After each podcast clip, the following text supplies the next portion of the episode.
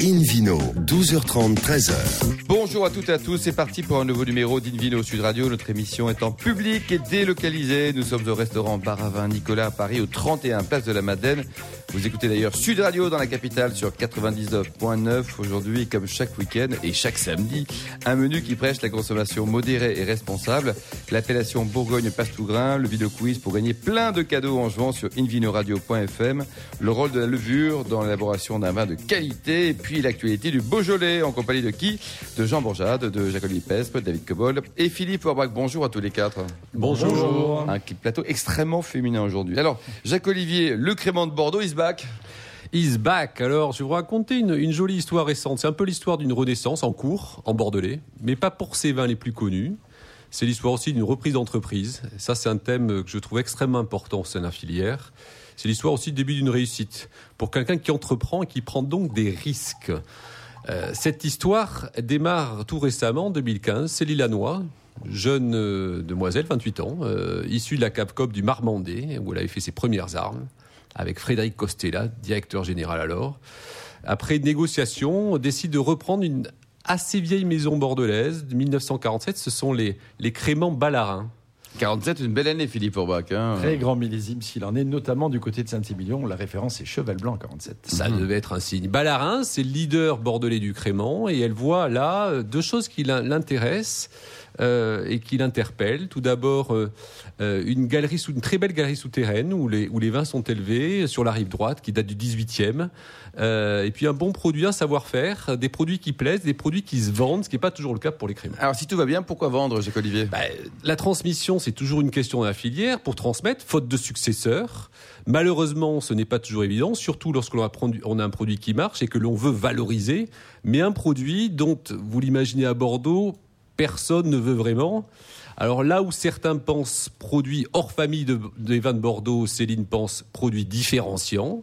Et là où certains pensent produit plutôt déclinant, Céline Lanois voit- pense que c'est le marché des effervescents qui, lui, est en pleine croissance. Entreprendre, j'insiste là-dessus, c'est souvent voir les choses différemment. Alors une expertise, elle réalise assez vite où se situent les le- leviers d'amélioration. Il y a un côté artisanal qui est intéressant, mais en revanche, la partie vinification, la partie plus industrielle, beaucoup de points d'amélioration possibles sur la précision, sur le contrôle des températures, sur la traçabilité. Bref, tout ce qui touche à la précision de fabrication en faveur de la satisfaction client. Et c'est bien le plus important. C'est bien le plus important, surtout dans ce cas. Il ne faut pas oublier qu'on est sur des vins effervescents d'entrée de gamme. Euh, c'est l'eau du segment, certes. hein. Le, prix moyen de la bouteille se situe entre autour de 6,50 euros et 7 euros. Euh, la bouteille est gravée, enfin les choses sont assez bien, mais il faut deux choses dans ces cas-là. Il faut un, la régularité, euh, et deux, de la satisfaction client, notamment parce que la plupart de son client, c'est la grande distribution. Il faut être effectif dans la livraison, il faut être réactif pouvoir produire la traçabilité, rappel des produits. Euh, elle est certifiée bio au bout de trois mois, elle est certifiée ISO 22000, bref, elle met paquet là-dessus. Aujourd'hui, très peu de temps après, hein, elle vend 1 300 000 bouteilles, euh, la grande majorité 80%, 95% en crément. Euh, ça réalise un peu moins de 4 millions d'euros de chiffre d'affaires, 14 employés. Surtout, ce qu'elle a fait, elle a développé beaucoup, beaucoup de nouveaux marchés à l'export, aux États-Unis, en Russie, en Afrique, qui est un, je pense, un marché en devenir, alors qu'elle était dépendante, je le disais, à 80% de la grande distribution. Bon, en gros, elle a eu du pif et elle est formidable. Ouais, elle a, elle eu beaucoup de nez. Je trouve que c'est intéressant de voir dans la filière des, des jeunes qui décident comme ça de s'investir, de prendre des risques, encore une fois, sur un choix, euh, le crément à Bordeaux qui est pas évident. Alors oui, elle profite, un, du renouveau des effervescents, c'est clair. C'est- Il y a une demande aujourd'hui nationale et internationale qui croît et qui fait qu'il y a une belle vague sur laquelle surfer. Un travail intéressant, je le disais, important sur la qualité, sur la constance. Là-dessus, dans ce genre de produit, dans ce type de vin, c'est évidemment un élément très important. Bénéficie aussi, euh, les producteurs de crémats à Bordeaux sont rares.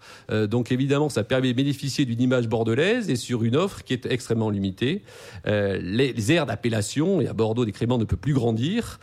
C'est une AOC bordelaise, les créments de Bordeaux, qui a été créée en 1990 à partir des cépages traditionnels bordelais. Mais là encore, il y a quelques régions de créments en France et on sait très bien que la rareté stimule la demande. Et puis, évidemment, elle poursuit dans cette logique. Euh, Elle est jeune, elle a ciblé une clientèle jeune, festive, au pouvoir d'achat limité, euh, qui euh, se font plaisir en achetant un autre type de Bordeaux.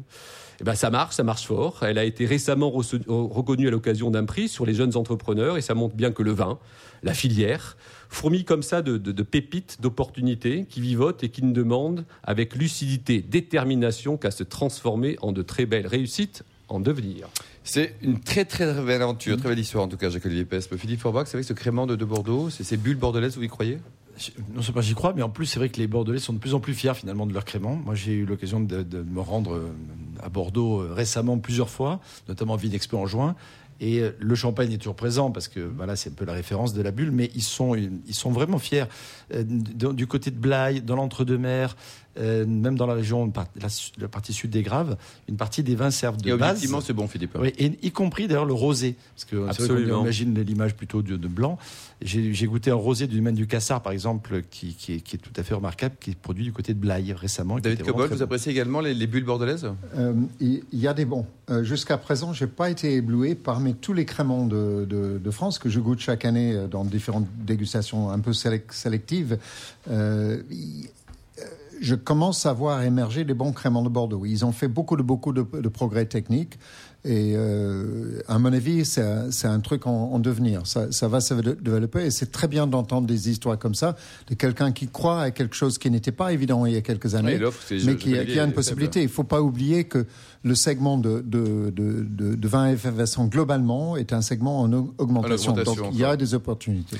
Merci beaucoup. Une vidéo sur Radio retrouve bah, vous, David Cobold, hein, le cofondateur de l'Académie de vin de Paris, pour nous parler des levures. C'est quoi les levures Des petites bah, bêtes? euh, Vous n'avez pas de vin sans levure. Voilà. Donc, euh, fin de sujet presque. Merci beaucoup. Je vais quand même creuser. Alors, vous avez faim, vous, David hein, Oui, non, mais, mais j'essaie de faire court, hein. parce qu'on me dit, il faut, faut, faire court, il faut simplifier. bon, j'ai fait. Levure, qu'est-ce que c'est? C'est un champignon monocellulaire, unicellulaire, apte à provoquer la fermentation de substances euh, organiques, animales ou végétales. Voilà, tout peut fermenter grâce aux levures, ou presque tout. Euh, les Alsaciens en savent quelque chose. Euh, si ça pousse, on le fermente. On fait différentes choses avec. Alors, on les trouve dans, le vin, dans la bière, dans les alcools industriels, dans les pâtes. Le pain, par exemple, c'est levé avec de la levure et dans les antibiotiques aussi. Hein. Il y a plein d'applications de, levure. Alors, il y a beaucoup de souches de levure, mais avant d'aller dans ce détail-là, il faut quand même euh, rappeler à tout seigneur, tout honneur, on doit à Louis Pasteur la compréhension du rôle de levure dans la fermentation. On voit que c'est pas un anglais, David hein Non, c'était un jurassien, euh, mais qui a travaillé à Lille sur la brasserie d'abord. Il a découvert le rôle de levure avant le vin dans la bière, et ensuite il l'a appliqué également au vin. Alors, euh, ce qu'il a compris, c'est euh, la capacité de certains organismes de vivre en l'absence de l'air. Il, il appelait ces organismes des anaérobies. Euh, et dans la fermentation alcoolique, la levure tenue à l'abri de l'air vit en provoquant, aux dépens du sucre, une réaction chimique qui libère des substances dont elle a besoin et qui provoque en même temps l'appellation de l'alcool. L'autre grande substance, bien sûr, c'est le CO2, le gaz carbonique, en proportion à peu près équivalent à l'alcool et puis d'autres substances euh, mineures. Alors, les levures, où est-ce qu'on les trouve? Eh bien, on peut les trouver dans la vigne, euh, pas tout le temps, mais on peut, dans certaines conditions. Dans le chai, beaucoup, sur les vaisseaux vinaires, dans les cuves, sur les murs, sur les tuyaux, dans les pompes, sur les outils agraires. Euh, ou bien on peut les sélectionner dans ces milieux naturels et ensuite les reproduire en laboratoire pour avoir une levure euh, de type constante, fiable et reproductible. Alors, ce qui a provoqué une sorte de guéguerre que je considère comme un peu stupide entre les tenants des levures dites indigènes et les, tenants des levures euh, dites laboratoires, c'est-à-dire des levures qui sont reproduites. Or, euh, beaucoup de gens qui défendent les levures dites indigènes, et je vais qualifier ce terme tout à l'heure, euh, disent euh, ce sont des levures euh, chimiques si c'est produit en laboratoire. C'est un non-sens complet. La levure chimique, c'est un produit qui est basé sur le bicarbonate de soude et qui sert à lever des gâteaux, des pâtisseries, etc. Donc la levure chimique n'existe pas. La levure de fermentation est toujours biologique qu'on le reproduise ou qu'on le trouve en milieu dit naturel, en tout cas dans l'environnement d'un vin. Alors, euh, les levures dites indigènes, il faut savoir que la levure, on ne sait pas d'où ça vient. D'abord, la population est multiple et variable dans le temps et dans l'espace. C'est-à-dire que d'une année à l'autre, on n'a pas nécessairement les mêmes types de levures qui agissent dans un chai donné. Nous, quand on se promène dans le vignoble ou dans un chai, on attrape des levures sur nos vêtements, sur nos chaussures, euh, éventuellement sur nos voitures, les pneus, etc., ou sur des outils agricoles pour ceux qui travaillent dans les vignes, et on les transporte d'un endroit à l'autre. Donc les levures ne sont pas réellement indigènes. On ne peut pas définir ça. Après, une levure se fixe et fonctionnant bien, il peut être spécifique à un chai donné. Beaucoup de bourguignons insistent fortement là-dessus en disant ça fait partie de l'identité du terroir. C'est pas exactement le terroir, mais c'est leur environnement, donc on peut le considérer si on le veut comme ça. C'est une vision de l'esprit.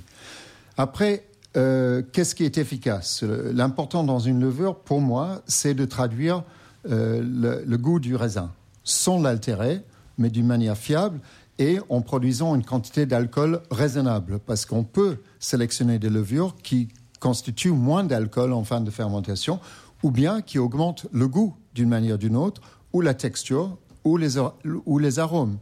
Je me rappelle, il y a quelques années, on a beaucoup critiqué les gens du Beaujolais. Jean Bourgeade est là pour, euh, pour en parler, en disant tous les Beaujolais ont un goût de banane. Voilà, je reconnais le goût de banane dans les Beaujolais primaires. Effectivement, ça venait d'une sélection de, de types de levures qui étaient utilisées par beaucoup de gens et ça a donné une mauvaise euh, image des levures sélectionnées il n'est pas nécessaire de passer par là. Il y a 250 variétés de levures disponibles sur le marché. Donc on peut sélectionner des levures neutres qui donne du gras, qui donne une, impression d'alcool ou moins d'alcool, des arômes de tel type, ou bien qui euh, donne rien du tout, simplement une bonne transformation. Aujourd'hui, une partie de l'enjeu, c'est d'être sûr que la fermentation se produit d'une manière homogène et jusqu'au bout, parce que des levures naturelles, un des inconvénients d'un levure naturel, c'est qu'on ne sait pas toujours quelle est son identité et on ne sait pas toujours s'il va mener une fermentation jusqu'au bout. Si vous avez par exemple une année chaude, il peut y avoir un arrêt de fermentation. D'où l'intérêt parfois d'ensemencer les levures dans un, cas de risque d'arrêt de, fermentation. Donc je trouve que c'est une erreur fondamentale de faire une sorte d'opposition systématique entre levure indigène égale bon, levure euh, sélectionnée égale mauvais. Si vous avez une très très grande cuve, c'est un, peu débile, c'est un peu débile de prendre un risque d'un arrêt de fermentation. Euh, et, les bonnes levures sont les levures qui font bien le boulot pour le type de vin nécessaire. Bravo, vous avez plein de copains dans les levures, David. Merci beaucoup. Invino Sud Radio marque une très courte pause et ensuite, en ce samedi midi, on se retrouve chez Nicolas à Paris pour le Vino Quiz qui va permettre à certains d'entre vous de gagner plein de cadeaux en jouant sur invinoradio.fm. Invino, 12h30, 13h. Invino Sud Radio, le retour. Nous sommes en public et délocalisés au 31 Place de la Madeleine à Paris, au restaurant Bar à Vin Nicolas avec David Cobold et le Vino Quiz. La semaine dernière, la question était où se trouve l'appellation patrimonio? A. Pays Basque. B. Italie. C. Corse. D. La Cornouaille. La Cornouaille. Ouais. C'est la semaine dernière. L'extrême sud-ouest, oui. Euh, la bonne réponse est bien sûr le C en Corse. Corse, la partie nord. Alors le gagnant sera tiré au sort parmi les bonnes réponses que j'espère très très nombreuses. Je pense que vous êtes assez brillant sur ce sujet. Euh, question de ce week-end, Alain Marty. Vous voulez la savoir? Ah, Avec plaisir, David. Oui. Alors, combien y a-t-il de crues dans le Beaujolais? Oh là là De crues. Pas d'appellation de crues, attention. Réponse A, 12. Réponse B, 10. Réponse C, 8. Et pour répondre et gagner un exemplaire du guide du vin, des vins du Wine Business Club, rendez-vous toute la semaine sur le site invinoradio.fr dans la rubrique Vino Quiz. Et comme toujours, le gagnant sera tiré au sort parmi les bonnes réponses. Merci beaucoup David Cobol. Invino Sud Radio retrouve maintenant Jean Bourjade, le directeur général d'Inter Beaujolais pour l'actualité de cette belle région. Bonjour Jean. Bonjour Alain. Est-ce que tout va bien déjà? Les vendanges, c'est comment? Vous en parlez tout à l'heure peut-être de la vendange. On commence par l'actualité dans quelques semaines quoi. Absolument, euh, les vendanges très très précoces cette année, euh, une année euh, solaire, vous vous souvenez un peu de la météo, quasiment une canicule dans le département du Rhône, euh, un été très très sec. Après euh, un, une, euh, quelques mois avec beaucoup de calamités, puisqu'on a eu un peu de gel, moins que d'autres régions françaises, un petit peu de grêle, notamment dans les crues. Mais malgré tous ces problèmes un peu plus tôt dans la saison, ça s'est très bien terminé. On a eu des pluies juste avant les vendanges qui nous ont redonné un petit peu de fraîcheur dont on avait besoin pour avoir des vins très équilibrés. Alors ça y est, il revient encore? Et voilà, il revient encore. Alors, Qu'est-ce qui va se passer hein, dans, je crois, 12 jours? Eh bien, c'est le Beaujolais nouveau qui revient. Et cette fameuse, euh, cet événement mondial qui reste quand même, et j'aime bien le, souligner, le plus grand événement planétaire du vin. Il n'y a aucun autre événement qui se rapproche de près ou de loin de la sortie. Bah, les fêtes de Bagnols-sur-Mer, c'est pas mal. c'est- C'est pas mal, mais c'est très grand au niveau régional. Moi, je vous parle de, de l'international. Et euh, on parle des Beaujolais nouveaux, puisqu'il y a autant de Beaujolais nouveaux que de vignerons. Alors, quoi de nouveau cette année Euh, Eh bien, on a décidé de parler dans le Beaujolais non seulement des Beaujolais nouveaux, mais ce qu'on appelle dans notre jargon des vins de caractère et des vins d'exception, c'est-à-dire les autres vins hors vin primeur, pour une raison très particulière, c'est qu'on a constaté au fil des ans que par nos vignerons et nos que nos vignerons et négociants commercialisent de plus en plus des autres vins du Beaujolais pendant ce mois de novembre. On a l'impression que le Beaujolais nouveau écrase complètement le reste de la région. Ça a été vrai pendant très longtemps, ça l'est un petit peu encore aujourd'hui, mais beaucoup moins qu'avant. Et la réalité, c'est qu'on vend beaucoup de crus et aussi des Beaujolais Beaujolais Village, mais beaucoup de crus pendant le mois de novembre. Donc Ça cette année, permet de faire un focus sur toute la région. Sur l'appel- sur l'appellation. sur, les sur nos appellations, appellations. sur l'ensemble des appellations du, du Beaujolais. En fait, les projecteurs du monde entier euh, sont sur le Beaujolais et ça serait un peu idiot de ne pas en profiter pour parler aussi de toute l'offre beaujolaise, donc au-delà des primeurs, de parler aussi euh, de l'ensemble des appellations et notamment des crus. Je ne sais pas si Et je dois combien dire le, le- le- nombre. Alors, il y en a 10. Est-ce qu'on les, est-ce qu'on les Ah bah, rappelle allons-y, il faut Euh, toujours les est-ce rappeler, Est-ce qu'on demande à nos spécialistes, euh, Alors, on va David commencer ou Philippe chacun, hein. Allez, Saint-Amour, ça y est, allez. moins un. Saint-Amour. Euh, Régnier, hein, hein, le plus récent. Allez, Rémi. Euh, Brouillé, Côte de Brouillé, Chenat. Julienas, Chirouble, Chirouble. On ne doit pas être loin là. hein. Qu'est-ce qui Morgan. vous manque là? Côte de Brouilly, vous l'avez dit? Moulin à vent, Fleury Fleury n'avait pas ouais. été dit. Voilà. Fleury. Et, Bon, qu'on a- on y est. Allez. et Saint-Amour, on l'avait dit. Saint-Amour. On a Bravo, commencé par Saint-Amour. C'est quand même une oublié, dino c'est- Sud Radio, c'est pas n'importe quelle émission. Bravo, On a commencé par l'amour quand même. bravo. On parlait tout à l'heure du, du millésime euh, euh, 2017. Et alors, euh, euh, j'avais envie de vous dire, de faire un petit jeu de mots qui se présente sous les meilleurs auspices. Et puis, bien sûr, quand on pense hospice, on pense toujours à hospice de Beau jeu. Oh, beau jeu. Philippe, vous êtes trop fort. Euh, je suis sûr que nos auditeurs auraient pensé, vous, vous êtes un spécialiste, auraient pensé à, euh, aux hospices de, de Beaune, mais j'aime bien parler des hospices de Beaujeu parce que euh, ça a été pendant très longtemps la plus vieille vente de vin aux enchères à la bougie du monde. Donc bien avant, Ah oui. bien avant euh, la, fameuse vente aux enchères des Qui hospices qui de qui est Beaune. effectivement récent, oui. Voilà, et malheureusement, qui s'est terminé pour la partie beaujolaise en 2007. Alors, on a bon espoir. Euh, malheureusement, parce que c'était un moment, euh, on va dire, difficile pour le vignoble et, et- et cette vente aux enchères n'avait plus le succès escompté. Donc, on a préféré y mettre fin. Mais euh, j'espère très fortement que dans les années à venir, on sera dans une position euh, de la relancer, d'autant plus que notre région commence quand même à récolter les fruits de tous les efforts qualitatifs euh, et les, les- les- les spécialistes du vin reconnaissent unanimement Ah oui, oui, la, qualité Ah, de, c'est très de très nos bon. vins. Et tous les crus ont leur particularité et leur personnalité. hein. Très très bon. Absolument.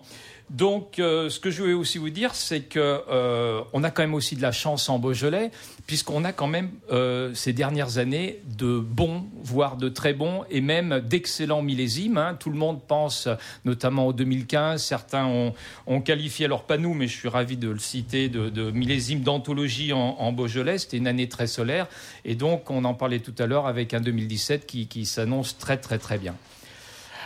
L'actualité aussi, c'est que nous avons beaucoup de projets en Beaujolais. Je voudrais juste vous parler de, de deux euh, projets euh, sur lesquels nous avons travaillé depuis quelques années euh, et qui nous passionnent. C'est surtout qui concerne nos appellations régionales. Donc d'une part, les Beaujolais, et on est en train de développer ce qu'on appelle une mention valorisante, qui, c'est-à-dire pour valo- mieux valoriser les Beaujolais, ce qu'on appelle les Beaujolais des Pierres Dorées, cette magnifique région dans le sud du Beaujolais qui ressemble à la, à la Toscane avec ses belles, ses beaux villages en, en, en pierre dorée.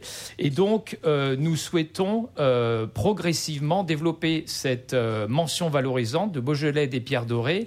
Et nous travaillons avec l'INAO pour, j'espère, dans quelques années, pouvoir la lancer à grande échelle. Vous trouverez déjà de- dans les magasins cette année et en 2018 des Beaujolais avec la mention pierre dorée. Ouais, c'est bien ça. Deuxième actualité pour Et la terminer. deuxième actualité, c'est les Beaujolais Villages, donc sur lesquels on travaille avec la notion de rajouter le nom du village. Donc vous pourrez avoir un Beaujolais village Lantigné par exemple. Là, on va travailler sur des parcelles beaucoup plus étroites. Là encore, on veut démontrer que sur nos appellations régionales, il y a beaucoup de personnalité. Merci beaucoup, Jean euh, Bourgeat, le directeur général de l'interprofession du, Beaujolais. Une vidéo Sud Radio retrouve maintenant Philippe Forbach, le président de la sommellerie française, pour une découverte de l'appellation Bourgogne-Pastougrain. C'est pas très connu, ça, Philippe. C'est hein pas très connu. Finalement, il y a un rapport très complice avec le sujet de notre ami Jean Bourgeat parce que c'est- il y a du gamay dans tout ça. Et le gamay est le lien finalement fédérateur entre cette appellation euh, Bourgogne-Pastougrain et la partie sud de la Bourgogne qui s'appelle effectivement le Beaujolais ou la Côte Beaujolaise aujourd'hui.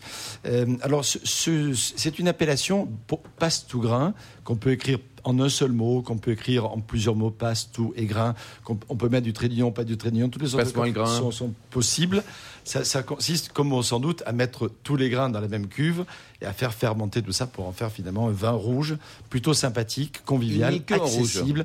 Il existe en rouge essentiellement une petite partie peut-être produite en rosé. C'est plus une théorie qu'une pratique, mais le décret permet effectivement les deux. Euh, Philippe, euh, au témoin d'un d'un doute, est-ce que ça n'a pas été remplacé euh, totalement ou partiellement par la nouvelle appellation Coteau-Bourguignon? Alors non, parce que dans les coteaux bourguignons, justement, c'est du gamay. C'est Alors, 100% gamin. Exactement. D'accord. Quasiment. Il, il Et- peut y avoir du Ouais, pinot. il peut y euh, avoir du pinot, mais c'est c'est essentiellement Donc, gamay. Le Pastougrain, c'est Et- deux tiers, un tiers. Et c'est dans ça le pastougrin, c'est deux tiers, un tiers, sachant que là aussi, Mm. ça, ça se, ça, se, ça, se, Ça se joint. ça se joint, Mm. et que normalement, dans, dans, dans le pastougrin, donc, on peut mettre au maximum deux tiers de pinot, donc au minimum un tiers de... de, de, de- De gamay. Non, c'est l'in- c'est l'inverse d'ailleurs. Oui, Vous me troublez avec Oui, vos oui. questions. Mais euh, je, je reprends pour être plus précis. On a au maximum deux tiers de gamay et donc un minimum d'un tiers de pinot. Beaucoup, ça dépend des endroits où, où sont produits. Au plus on, on- on quitte la région Beaujolais Sud, au plus on remonte dans le nord de la côte de la Côte d'Or, au plus le pourcentage en montant euh, est plutôt favorable au pinot noir. Sûr. Et dans la partie sud, notamment en Saône-et-Loire, on a quand même des gamay euh, pour, pour l'essentiel, en tout cas pour les deux tiers de la production. Donc ça donne quoi? Ça donne des vins friands, accessibles, dans l'esprit, euh, dans l'esprit justement de, de la fraîcheur due au gamay, mais également d'une finesse qui est apportée. Par, par le pinot noir et les deux se combinent merveilleusement bien. Il faut avouer, et Jean le disait dans, faut pas dans, dire dans le sujet Jean que le, que le gamin ne peut pas être fin. hein, quand Ouais, même. non, mais Il justement, faut faire gaffe. Je, je, je, je- c'est pas ce que j'ai dit. Et c'est une contre-vérité en plus. Hein. C'est Philippe ouais, hein. pas ce que j'ai dit. J'ai dit l'acidité, par exemple, est plus marquée dans, dans le gamay que, Mm. que dans le pinot. Et, euh, et Jean disait tout à l'heure qu'effectivement, l'évolution du climat était favorable à la, qualité des Beaujolais, et c'est tout à fait vrai. On s'aperçoit que dans les périodes de pic climat, climatique, et notamment au Moyen-Âge, il y en a eu, et à d'autres moments de l'histoire euh, de la viticulture, même sur les 2000 ans qui viennent de se produire, on s'aperçoit que dans les périodes chaudes, le gamay a toujours surplanté quasiment le pinot noir. Et c'est la raison pour laquelle, effectivement, il y a des moments où ça montait, où ça descendait en termes d'intérêt et de pourcentage planté.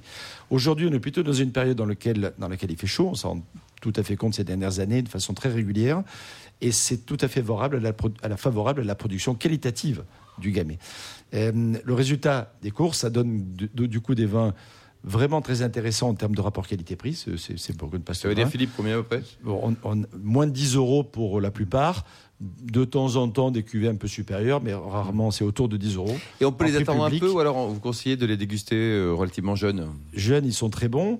Euh, dans les, dans les 2-3 ans, c'est parfait. Mais si on attend un petit peu, selon le pourcentage justement de, de, de Pinot ou de Gamay, euh, on, on a des, des très très jolis résultats. Et on a de- des bouteilles étonnantes.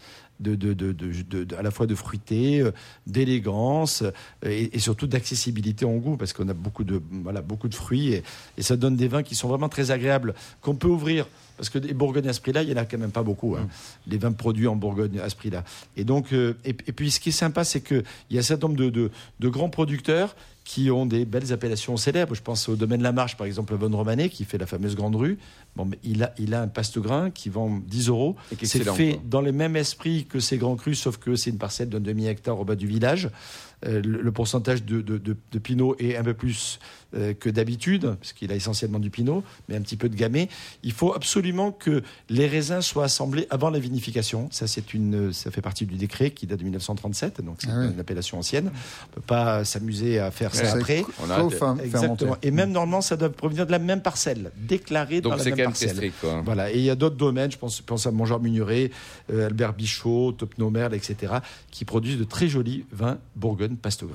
Merci beaucoup Philippe Forbach, merci à tous. Fin de ce numéro du samedi midi. Pour en savoir plus, rendez-vous sur le site sudradio.fr ou sur invinoradio.fm. On se retrouve demain à 12h30, toujours en public et délocalisé au restaurant Bar à Vin Nicolas Paris au 31 Place de la Madeleine. Il va s'agir de la 700e depuis la création de l'émission Invino en 2004. Nous recevons notamment le journaliste Claude Sérillon et Andrés Rosberg, le président de la Sommellerie Internationale. D'ici là, excellent déjeuner. Restez fidèles à Sud Radio.